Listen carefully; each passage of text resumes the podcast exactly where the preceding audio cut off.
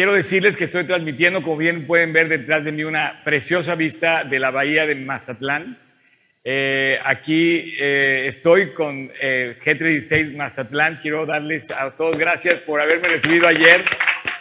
Este, y estamos aquí transmitiendo especialmente porque pues ayer me tocó compartir en, en, la célula aquí de Mazatlán, en G36 Mazatlán, que lleva este, este este grupo lo lleva José Manuel y Cintia, su esposa. Una familia preciosa y una iglesia increíble. La verdad es la primera vez que vengo yo a este lugar y decidimos, como bien decía Tony, perdón, como bien decía Tony, decidimos que, que a partir de ahora eh, esto va a ser más fácil, ¿no? Y seguimos haciendo lo mejor por servirte, por servir a Cristo, por compartir la palabra. Este, eh, entonces, a partir, de, a partir de ahora estamos haciendo estas pruebas, estos, eh, queremos hacer esta, estas transmisiones. Y, bien, o sea, exactamente estamos iniciando el, el, mes de Navidad y como ustedes ven, este nuevo eh, setting que pusimos en la, en la iglesia fue programado por el tema que vamos a tocar durante estas semanas de Navidad. Es un pesebre, es, un, es una cabaña, en donde quisimos eh, reflejar, ¿verdad?, el mensaje navideño, regresarnos a donde Jesús nació, cantarle, adorarle y servirle. Eh, la semana pasada terminamos nuestro evento de A su voz. Quiero darle gracias a Dios junto contigo por tuviste la gente que se convirtió, la gente que llegó a la iglesia. En lo personal tuve a mis hermanos que vinieron, me dio muchísimo gusto tenerlos eh, aquí. Y, y bueno, quiero mandar un saludo especial a Hilda hasta España, que nos acaba de escribir que perdió a su esposo, la verdad. Recientemente acaba de suceder esto, lo desconocíamos, Hilda. Un abrazo y un saludo y vas a estar en nuestras oraciones. Y justamente tomando esta noticia que nos da Hilda, eh, te quiero decir, hoy en día, ¿qué noticia, qué noticia puedes decirme a mí que es una buena noticia? Eh, a lo mejor cambiaste de trabajo, a lo mejor te ha ido muy bien en la pandemia, a lo mejor has tenido éxito en lo que haces, pero en el fondo todos vamos a morir. En el fondo todos vamos a tener que enfrentar pruebas, pase lo que pase. Estamos pasando eh, por una crisis eh, sanitaria. todavía no sabe qué está pasando con el virus. Hay una nueva ola que está surgiendo. Estamos en una incertidumbre. y todo esto, como que apaga las buenas noticias, pero sigue habiendo esa buena noticia de Jesús. Y esa buena noticia nació en un pesebre hace dos mil años y es Jesús. ¿Por qué quiso nacer Dios así? ¿Por qué siendo el rey de reyes, señor de señoras, señor de señores, teniendo un palacio celestial que no nos alcanza la cabeza para concebir de qué manera Dios diseñó su casa? Quiso venir en, una forma de siervo, como dice, como dice Filipenses, tomando forma de siervo, se humilló hasta la muerte y muerte de cruz y se hizo semejante a los hombres. Y nació en un pesebre, nació en la ciudad más recóndita del imperio romano, una ciudad completamente alejada ahí de, de la notoriedad en Belén, en el campo de los pastores, nació en ese Migdal Eder que decíamos en la serie de Cronos que hablábamos de Belén, si no has visto el video de Cronos sobre Belén, te recomiendo que lo veas. Y ese era un lugar de, de, ganado, de ganado de ovejas. ¿Por qué nació ahí? ¿Cuándo nació Jesús? ¿Por qué vino de esa forma? ¿Por qué dejó su trono y se vino humillado de una manera tan sencilla, tan simple? Nos quiere enseñar demasiadas cosas Dios, haciendo menos se ha hecho el más poderoso de todos, ¿no? Y quiero, quiero iniciar aquí esta, esta plática de hoy eh, con un versículo que les comentaba ayer aquí en la iglesia de, de Mazatlán, que dice, no a nosotros, oh Dios, el Salmo 115, no a nosotros, sino a tu nombre da gloria. ¿Cómo olvidar a Cristo en época navideña? Es a Cristo a quien tenemos que buscar, es a Cristo a quien tenemos que, o sea, si vas a hablar de Navidad, tienes que hablar de Cristo y darle gloria al nombre de Cristo. ¿Cómo podemos olvidar a Dios en su cumpleaños? Y el Salmo comienza diciendo, no, Señor, no a nosotros, si no es para ti la gloria? Y yo te quiero pedir que de una manera muy especial, de aquí en adelante en tu vida, en medio de todas las noticias malas y de toda la incertidumbre, eh, te enfoques en buscar a Dios con todo el corazón y a recordar que Él sigue estando en su trono. Él está gobernando todas las naciones. Él tiene todo el poder. Él sigue estando ahí y además está cumpliendo lo que Él prometió. Así es que toda la gloria es para Él y quiero que en este momento, de verdad, fíjese que hay una buena noticia y esa buena noticia está en Jesús. Quiero comenzar leyéndote que el nacimiento de Jesús lo relata el Evangelio de Mateo y lo relata el Evangelio de Lucas de una manera muy especial. Eh, voy a ser breve en esto que todos conocemos, pero que a final de cuentas, eh, tú y yo eh, hemos estado muy familiarizados con este nacimiento y así como ves en, a través de esta pantalla, ves este pesebre que construimos especialmente para esas transmisiones. Dice, hubo, rey, hubo en, los, voy a leer el capítulo 1 de Lucas, voy a leer algunos versículos de aquí, que es un texto largo, pero dice, hubo en los días de Herodes, el rey de Judea, un sacerdote llamado Zacarías, de la clase de Abías, su mujer era de las hijas de Aarón y se llamaba Elizabeth.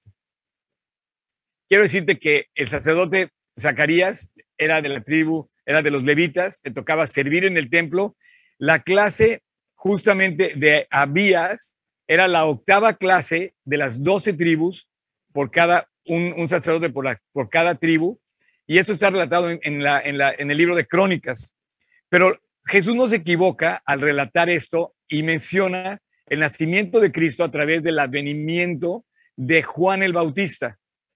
Ambos eran justos, decir justos quiere decir que estaban sirviendo en el templo, que cumplían con todas las cosas de la, del orden del templo como sacerdotes delante de Dios y andaban irreprensibles en todos los mandamientos y ordenanzas del Señor, pero no tenían hijo, porque Elizabeth era estéril, ambos eran ya de edad avanzada, y aconteció que ejerciendo Zacarías el sacerdocio delante de Dios, según el orden de su clase, vuelvo al orden de su clase, conforme a la costumbre del sacerdote, le tocó en suerte ofrecer el incienso, entrando en el santuario del Señor. Esto nos da una primera referencia al nacimiento de Cristo. Si esto fue cuando él entra al, al, templo a ofrecer incienso, quiere decir que estaba, estaba sirviendo en el templo en una de las fiestas. Y bueno, eh, hay quienes dicen que pudo haber sido en, en, la fiesta de Yom Kippur que entraba el sumo sacerdote, sin embargo, es polémico saber exactamente la fecha del nacimiento de Cristo, pero de aquí podemos sacar la línea de cuándo nació Jesús. A ciencia cierta no lo sabemos, es un tema polémico exactamente si Jesús nació el 25 de diciembre. Lo que sí la sabemos es que nació en un pesebre y más o menos la fecha la describe un poco el texto que estamos leyendo. Pero continúo y dice en el versículo 11, se le acercó, perdón, se le apareció el ángel del Señor estando en pie a la derecha del altar del incienso. El altar del incienso, quiero decirte que era el, el altar que estaba previo a la gran cortina del, el, velo del templo, esa gran cortina gruesa que estaba antes del lugar santísimo. Y el ángel le dijo, Zacarías, no temas. Curiosamente, este ha sido el mensaje de todos los ángeles. El mensaje de los ángeles es temas. Todas las veces que aparecen los ángeles en la Biblia dicen la frase no temas. Curioso que a los ángeles Dios les puso una misión de compartir esta paz que infunde eh, eh, confianza y esperanza en Dios, pero a nosotros los hombres Dios nos puso el mensaje de ir a compartir el Evangelio de salvación de Jesucristo. Así es que debemos caminar nosotros que creemos en, en Jesús con la confianza de que no tenemos por qué temer, pero tenemos que caminar con la comisión de ir a predicar el Evangelio. Son mensajes diferentes los que Dios les dio a los ángeles que los que Dios nos dio a los seres humanos porque tu oración ha sido oída y tu mujer Elizabeth dará a luz un hijo y llamará su nombre Juan. Y tendrás gozo y alegría y muchos se regocijarán en su nacimiento, porque será grande delante de Dios, no beberá vino ni sidra y será lleno del Espíritu Santo aún desde el vientre de su madre. Y hará que muchos de los hijos de Israel se conviertan al Señor de ellos e irá delante de él con el espíritu y el poder de Elías. Esto es bien interesante porque realmente Juan el Bautista hace las veces de Elías que vino a preparar lugar y abrirle camino al Mesías. Inclusive en la fiesta de la Pascua, cuando los judíos celebran la Pascua, dejan un lugar vacío para Elías, que, viene a anunciar el, llamamiento del Mesías, eh, que viene justamente, siempre aparece eh, eh, Juan el Bautista abriéndole camino a Jesús y en este caso, pues viene anunciándose a Zacarías que él va a ser el padre y Elizabeth la madre de Juan el Bautista, que sería el Elías, el profeta Elías, el fuerte Elías de los tiempos de Cristo. Y luego dice una fecha muy interesante, dice, em, y dijo Zacarías, ¿en qué conoceré esto? Porque yo soy viejo y mi mujer es de edad avanzada. Yo no imagino andarle cuestionando a, Dios en el lugar santísimo, cuestionarle, oye, ¿cómo? Imagínate en el lugar santísimo, estarle cuestionando a Dios el, el, que le esté diciendo algo en el pleno lugar santísimo. Si hubiera sido sumo sacerdote, quizá hubiera quedado fulminado ahí Elías, porque justamente tú sabes que entraba el sumo sacerdote y tenía que estar perfectamente purificado y si no podía morir dentro del lugar santísimo. Entonces no me imagino la interacción. Yo pienso que estaba sirviendo eh, no como sumo sacerdote y eso nos da la pauta de que la fiesta en donde esto sucedió, más bien era posterior a la, eran las fiestas de primavera y de esta manera la cuenta termina siendo eh, la fecha de nacimiento de Cristo, por ahí de otoño, más o menos. Dice, el ángel Gabriel le dijo, yo soy Gabriel y estoy delante de, y he venido a hablarte y a darte esta noticia y tú no vas a hablar hasta que nazca este niño y le vas a poner por nombre Juan. Y entonces él sale del templo sorprendido, todo el mundo dijo, todo el mundo dijo, este hombre vio una visión, pero quedó mudo. Y dice el versículo que en el, em, el versículo 22 dice, pero cuando salió no les pudo hablar y comprendieron que había visto una visión. Él les hablaba por señas y permaneció mudo. Cumplidos los días de su ministerio, se fue a su casa. Unas dos semanas después ya estaba en casa. Después de aquellos días concibió su mujer Elizabeth y se recluyó en casa por cinco meses. Y empieza la cuenta del calendario para saber en qué época nació Jesús. Así ha dicho, así ha, hecho, perdón, así ha hecho, em, y se diciendo, o sea, Elizabeth concibe y ella dice, así ha hecho conmigo el Señor en los días en que se dignó quitar mi afrenta de los hombres. El versículo 26, al sexto mes, el ángel Gabriel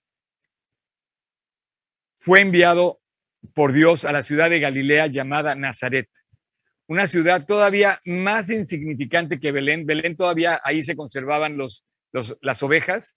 Nazaret no figuraba para, ahí sí para que veas, en nada. Y una virgen desposada con un varón que se llamaba José, de la casa de David, y el nombre de la virgen era María. Y entrando el ángel en donde ella estaba, le dijo, salve muy favorecida, el Señor es contigo. Mas ella cuando le vio, se turbó por las palabras y el ángel le dijo otra vez, no temas, María, porque has hallado gracia delante de Dios y ahora concebirás en tu, en tu vientre y darás, un, y darás a luz un hijo y llamarás su nombre Jesús. Es interesante, mucha gente me, ha preguntado, oye, ¿ustedes saben por qué en una parte dice que llamará su nombre Emanuel y en otra parte dice llamará su nombre Jesús? La palabra Jesús, Yeshua del hebreo, viene diciendo que quiere decir salvación.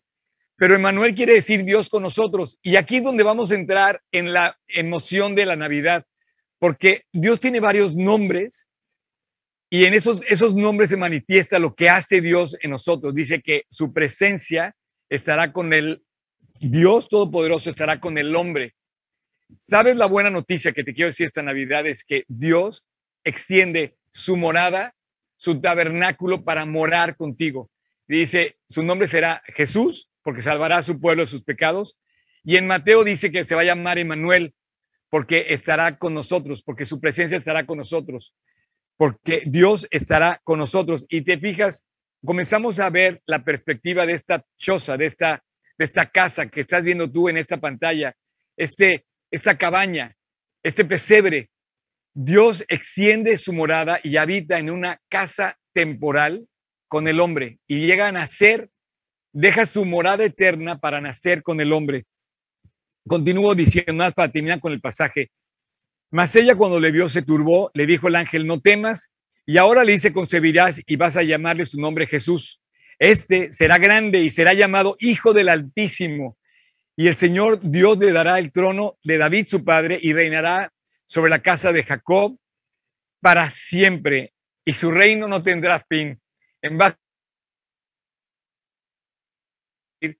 Y podemos confiar que Dios no ha dejado su trono, sigue estando poderoso y su reino no tendrá fin. Yo puedo caminar hoy por la vida con la frente en alto, con la confianza puesta en Cristo, sabiendo que Él domina, inclusive en las peores circunstancias que podemos estar pasando, en medio de la pandemia y en medio de 10 pandemias. Podemos estar pasando por una situación eh, crítica, alguna pérdida, algún dolor, algún fracaso, alguna traición. Bueno, Dios sigue estando en su trono y en ese trono gobernará para siempre, porque su reino no tendrá fin. Entonces María dijo al ángel, ¿cómo será esto? Y entonces el ángel le dice, bueno, el poder del Altísimo vendrá sobre ti y de ti nacerá el que será llamado Hijo de Dios. Y aquí tu pariente Elizabeth, eh, que ya tiene eh, seis meses, eh, dice, ella también ha concebido en su vejez y este es el sexto mes para ella la que llaman estéril, porque dice, porque nada hay imposible para Dios. Bien, yo quiero dejar aquí este, este pasaje y quiero, quiero eh, avanzar contigo diciéndote que no hay nada imposible para Dios. Quiero agarrar este texto pequeño del versículo 37 que dice, no hay nada imposible para Dios. Y y bueno, tú dirías, oye, ¿cómo fue que un Dios imposible, que, para el que no tiene nada imposible, haya tenido que nacer en un pequeño, en un pequeño eh, lugar insignificante, con que, completamente paupérrimo, que es el pesebre lugar de Belén? Eh, bueno, pues yo pienso que de esa manera Dios demuestra su grandeza. Eh, alguna vez escuché que más, para hacer más, hay que hacer menos o que menos es más, más bien dicho, perdóname, menos es más, y Dios lo lleva a cabo completamente. Eh, Dios no necesita de nada para hacer todo. Eh, en su grandeza, en su poder, para el que no hay nada imposible, Dios toma algo pequeño, de hecho, nada, y se vuelve el hombre que cambió la historia. Es que hay buenas noticias, buenas noticias. Y esta serie que comenzamos este domingo se va a llamar Buenas Noticias porque Jesús nació en Belén. Eh, ahí mismo, eh, en, el, capítulo 2 del Evangelio de Lucas, se lee lo siguiente, dice, vinieron pues apresuradamente y hallaron a María y a José y al niño en un pesebre. Nació Jesús, llegó Jesús el capítulo 2 de Lucas, versículo 16, dice que llegó y finalmente nació Jesús. Nació en el campo de los pastores, nació rodeado de, ovejas. Eh, tú sabes que los pastores después llegaron eh, y, y estaban apacentando sus ovejas y fueron a Belén a anunciar, estaban en el campo de los pastores, fueron a Belén a anunciar que había llegado el Mesías y con toda humildad se presenta a las personas más humildes que había, que eran los pastores de ovejas. ¿Cómo se iba a presentar Dios eh, con trompetas como rey, llegando a un palacio? No, quiso llegar en silencio, humilde, y a lo mejor Dios está llamando a la puerta de tu corazón hoy, llegando de la manera que tú menos te lo imaginas, pero estás viendo en la sencillez de Dios llegando hasta tu corazón para tocarte. Em, en Apocalipsis 7, 17 dice, porque el Cordero el Cordero de Dios, que está en medio del trono, los pastoreará y los guiará a fuentes de aguas, y Dios se jugará toda lágrima de los ojos de ellos. El que haya nacido Jesús en el campo de los pastores, como lo vimos en aquella vez en el estudio de Migdal Eder de, de Belén, significa que el Cordero de la Pascua estaba naciendo entre los mismos corderos que iban a llevar a presentar al templo al sacrificio. Los pastores que cuidaron de Jesús, cuidaron también de las ovejas esa, esa noche y cuidaban de la oveja que llevaban los sacerdotes a presentar el sacrificio al templo. Era el, era el lugar, era donde, el único lugar en todo Israel donde se cultivaban o se criaban las ovejas san el día de la expiación, en el día del Pesach, perdón. Eh, y bueno, quiero, quiero centrarme ahora a lo que quiero llegar en esta conclusión. En esta sencillez que tú estás viendo, quiero que esté tu fortaleza y la mía. No necesitamos ver a Dios eh, bajando del cielo con un trueno y destruyendo a todos nuestros enemigos. Ahí, en la sencillez de la grandeza de Dios, eh, en el incorruptible ornato, como dice, cuando dice Pedro, describe la grandeza, dice, de un espíritu afable y apacible que es de grande estima delante de Dios, tenía el favor completo Jesús para liderar nuestras vidas, para guiar nuestras vidas, para consolar nuestras vidas, para proveer en nuestras vidas. Y esta casa temporal, esta cabaña temporal que tú estás viendo eh, en esta pantalla, nos habla de una fiesta, de la fiesta del Sukkot, la fiesta de los tabernáculos. En el calendario judío es la séptima fiesta del calendario y justamente hablaba de hacer casas temporales que tenían que hacer los hombres eh, judíos, levantando ramas de los árboles, cortando las ramas de, que te encontrabas ahí y tienes que construir una cabaña. ¿Para qué? Bueno, si Jesús nació o no nació en una cabaña de este tipo en las fiestas de los tabernáculos, lo voy a dejar como un tema de discusión de otro, de otro, en otro momento. Lo que sí quiero tomar es la sencillez del pesebre, la sencillez de la vida, como Dios vino y quiso eh, simular lo que sucedió en el desierto, por ejemplo. La palabra en sí de esta cabaña significa eso, un refugio, una cabaña y una estructura temporal como todo lo que hay en esta vida. En esta vida no tenemos cosas eternas. Nuestras casas son temporales, se destruyen. Todo lo material pasará tarde o temprano.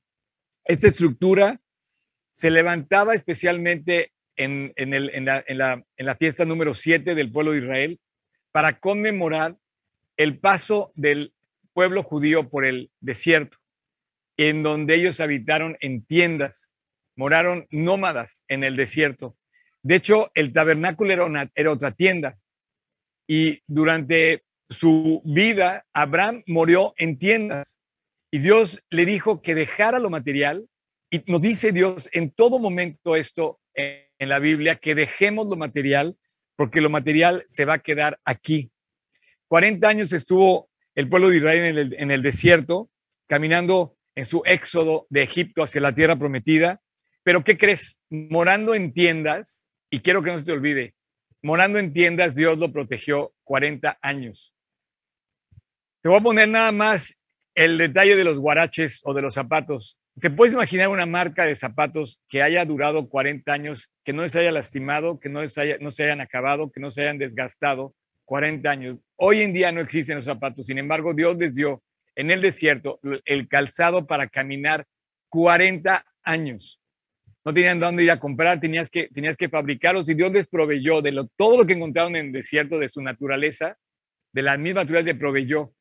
Estas tiendas, por más sencillas que parezcan, estos nacimientos que reflejan una azúcar, una, una eh, cabaña eh, em, eh, completamente sencilla, refleja y representa la grandeza de la protección y de la provisión de Dios.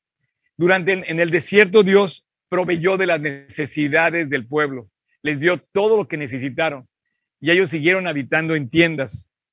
Eh, además fue protegido el pueblo. Si tú te acuerdas, Dios los acompañaba con una nube de fuego en la noche y una nube que les calmaba el sol en el día. Su presencia los iba siguiendo y esa presencia camina en el desierto y permaneció por encima de las tiendas eh, temporales que se construyeron. El techo, hoy nuestro techo es temporal. Por más cosas que veamos en este mundo, eh, van a pasar. La tienda es temporal. Las ramas de los árboles, además, cuando hacías esta tienda, dejaban ver las estrellas y te, hacían ver que tu verdadero techo, que tu verdadero techo y tu verdadero cuidado viene del cielo. El cielo es el que verdaderamente cuida por ti. El techo de nuestra vida, de nuestra tierra, de todo lo que somos, está en el cielo de Dios, en el techo de Dios. Todo esto natural que vemos hoy, este, de lo que podemos vivir, es lo que Dios proveyó al hombre para sustentar su vida. El agua, todos los recursos naturales que tenemos en la tierra, Dios nos los dio a manos llenas. Aquí en, Mazatlán ayer platicaba con un pescador, un, hombre que este, se dedica a la pesca, y, me decía lo que pesca, y le digo, y sale, y sale a pescar todos los días sabiendo que va a pescar.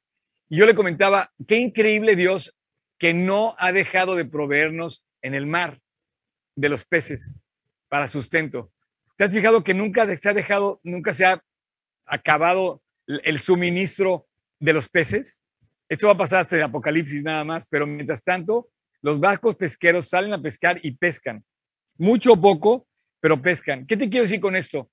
Sin complicaciones, Dios ha provisto en esta temporalidad de nuestra vida, en esta sencillez de nuestra cabaña temporal, en este cuerpo temporal que es vano y que se va a ir efímero completamente, sin complicaciones, Dios ha provisto, como lo hizo en el desierto en Egipto, de todo lo que tú necesitas tus necesidades y las mías están cubiertas por Dios.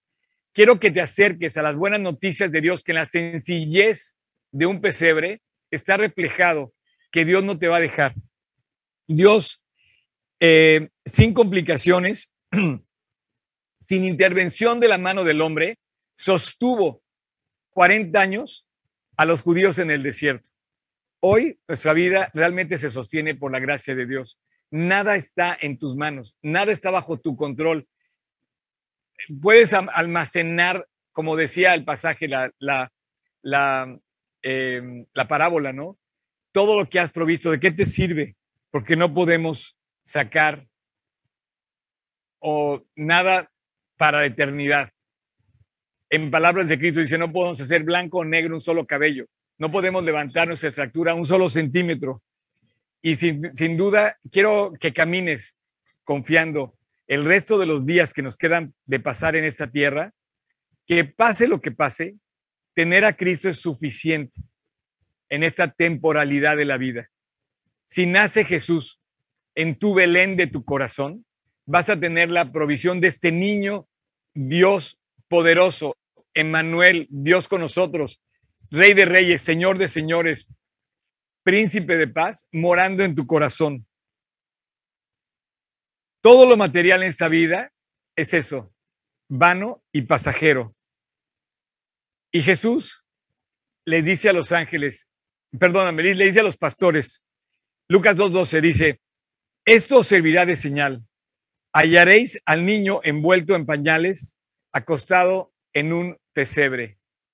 Bueno, más que una típica postal navideña, esta es una promesa celestial de ver que Dios cumplió su advenimiento provisto por Miqueas, provisto por Zacarías, provisto por Isaías, provisto el famoso capítulo prohibido de Isaías, ¿no?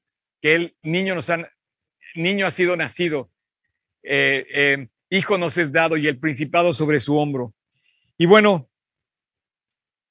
eh, dice el pasaje que no había lugar en Belén es probable que Sukkot, si se celebraba, es probable, te lo digo como una probabilidad, si se celebraba en la época de la fiesta de los tabernáculos y ahí nació Jesús, es probable que con la cercanía a Jerusalén, porque todo Israel tenía que ir a la fiesta, había tres fiestas que tenía que acudir la nación a celebrar en Jerusalén, Pascua, Pentecostés y tabernáculos. Si, Jesús nació en tabernáculos, quiere decir que no había lugar en el mesón porque había un gran movimiento de la población israelita que subía a Jerusalén y es probable que no hubieran encontrado lugar. Esa es una parte por la que se podía decir que nació en Sucot. Y, y otra es que dicen que es difícil que se haya podido dar el eh, advenimiento de Jesús en diciembre por el, por el invierno. Pero termino, termino con un versículo que está en el capítulo 1 de Juan. Em, en esta palabra vas a encontrar el original escrito en griego, porque está el Nuevo Testamento está en griego. En el versículo 14 del capítulo 1 de Juan, dice, y aquel verbo, la palabra de Dios, fue hecho carne. Y aquí subrayalo, por favor. Y, habitó, y entre nosotros.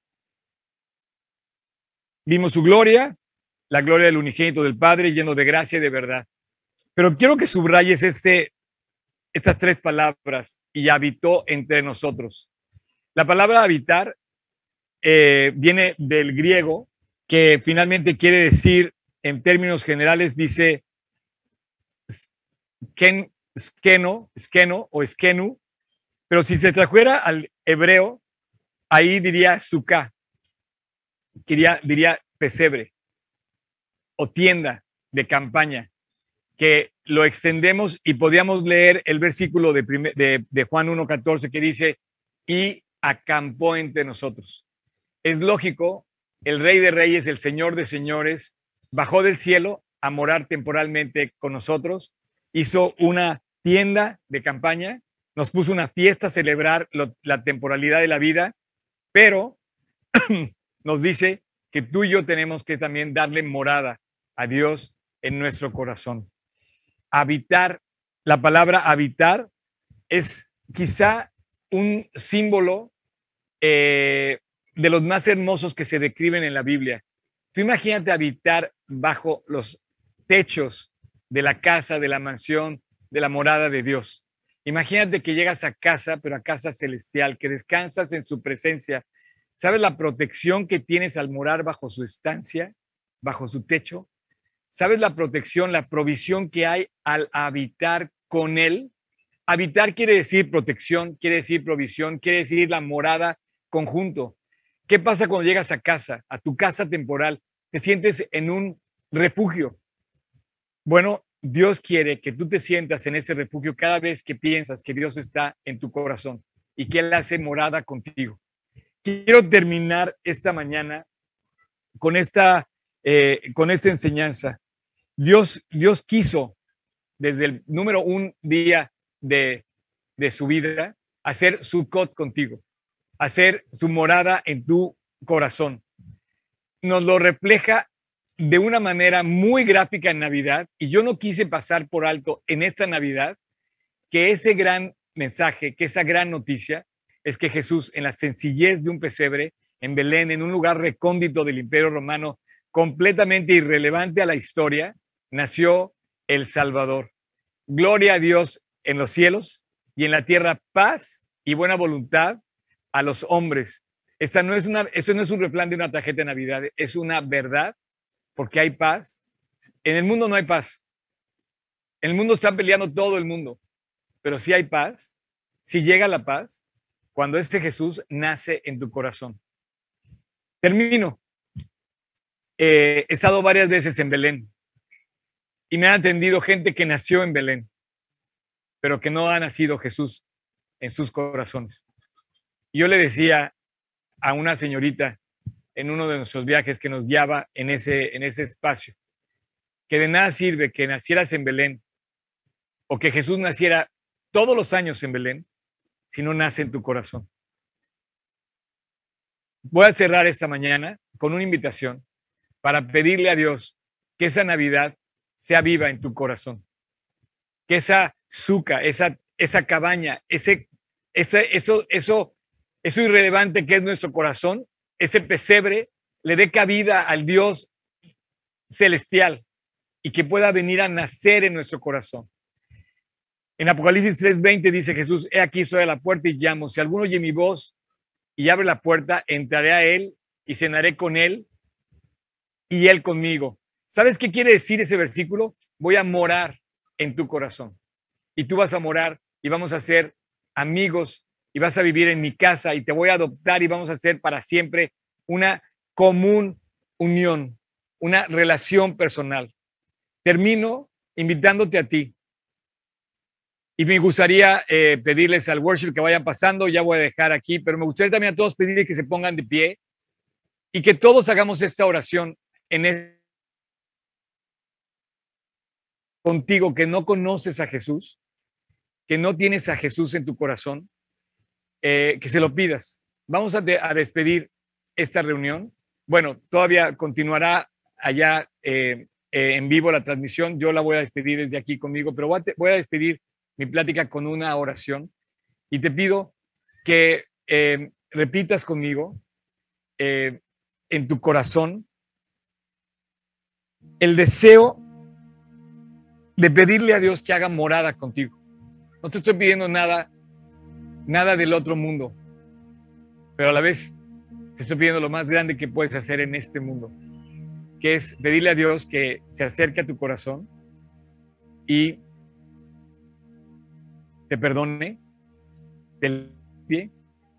Él sabe lo que has hecho y delante de Él no hay nada oculto. Ve con Dios en este momento. Cierra tus ojos, así como estás puesto de pie, me gustaría pedirte que cierres tus ojos, inclines tu rostro y vayas con Dios. Y ahora tú eres ese Belén y Dios quiere hacer morada contigo, quiere dejar su morada celestial, su palacio eterno y quiere bajar, humillarse hasta tu presencia y estar delante de ti, toca la puerta de tu corazón y te dice que si tú le abres, Él va a entrar a tu corazón y quiere morar contigo. Pídele perdón, reconcíliate con Dios y en este momento, ahí donde estás, en silencio, en tu corazón, repite, Señor Jesús, díselo a Dios, te entrego mi vida. Dile, te abro la puerta de mi corazón. Dile a Dios, entra a mi corazón Jesús y nace, a mí, nace en mí. Sé mi Salvador. Perdóname mis pecados. Yo no puedo limpiarme, pero tú sí perdóname, sé mi Salvador, límpiame, restaurame. Y a partir de hoy, Señor Jesús, quédate conmigo y sé mi Señor. Quiero seguirte todos los días de mi vida y seguir en tu presencia, compartir contigo, disfrutar de tu morada y que tú mores en mí.